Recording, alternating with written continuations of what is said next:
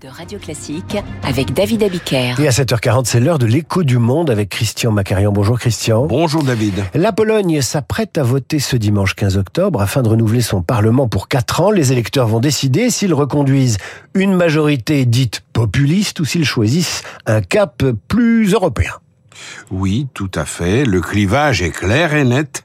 La Pologne va devoir choisir entre l'orientation anti-européenne, étant entendu que les tenants de cette voie souhaitent ardemment continuer à bénéficier des financements de l'Union, et l'ouverture à l'Europe avec toutes les contraintes et les contrôles que cela suppose.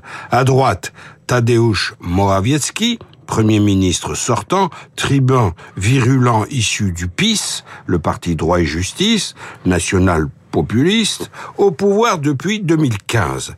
Son corpus idéologique ressemble beaucoup à celui du Premier ministre Viktor Orban, le Premier ministre hongrois.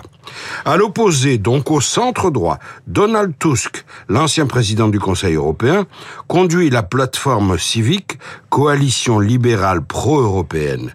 L'arbitrage entre ces deux bords sera rendu par 30 millions d'électeurs polonais, parmi lesquels règne une forte dose de désintérêt qui pourrait se traduire par une forte abstention. Alors que disent les sondages, même s'il faut toujours être prudent avec les sondages? Le PIS est crédité de 36% des voix, ce qui ne serait pas suffisant pour occuper le pouvoir tout seul. 30 pour, 36% des voix, pardon, contre 30% pour la plateforme civique.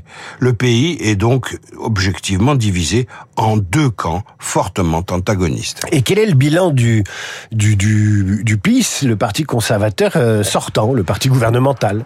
Sur le plan intérieur, c'est facile à résumer. Bras de fer permanent avec Bruxelles, restrictions apportées à la liberté de la presse, réformes visant à réduire l'indépendance de la justice et de la Cour constitutionnelle, limitation des droits des personnes LGBT, même si le volet social est, soyons honnêtes, plus positif et plus généreux. Mais enfin, le résultat, c'est que pendant plus d'un an, la Commission européenne a bloqué les 35 milliards d'euros dévolus à la Pologne dans le cadre du plan de relance européen. Quant au plan extérieur, la guerre d'Ukraine a changé toute la donne. Varsovie est la quatrième capitale à soutenir l'Ukraine après Washington, Londres et Berlin. La Pologne est aussi le pays qui reçoit et héberge le plus de réfugiés, ce qui d'ailleurs sépare les populistes polonais des populistes hongrois, lesquels sont pro-russes.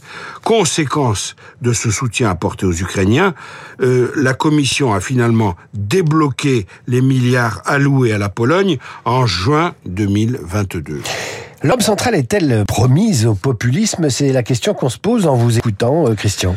Non, bien sûr que non, mais avec Orban en Hongrie, Robert Fico, récemment vainqueur des élections en Slovaquie, Fico qui lui aussi est pro-russe, le choix politique euh, de la Pologne ce week-end, euh, le choix politique de la Pologne qui exercera la présidence tournante du Conseil de l'Union européenne à partir de janvier 2025, ce choix pèse sur toute l'Europe. Alors, résultat dimanche soir, puisque c'est une élection à un tour, ou éventuellement lundi matin. Christian, je vous souhaite un bon week-end. Tout de suite, les écologistes, euh, Europe Écologie Les Verts, ce parti change de nom, mais pas de couleur. Petite histoire des partis qui se rebaptisent dans le journal imprévisible avec Augustin Lefebvre, Radio Classique, 7h43.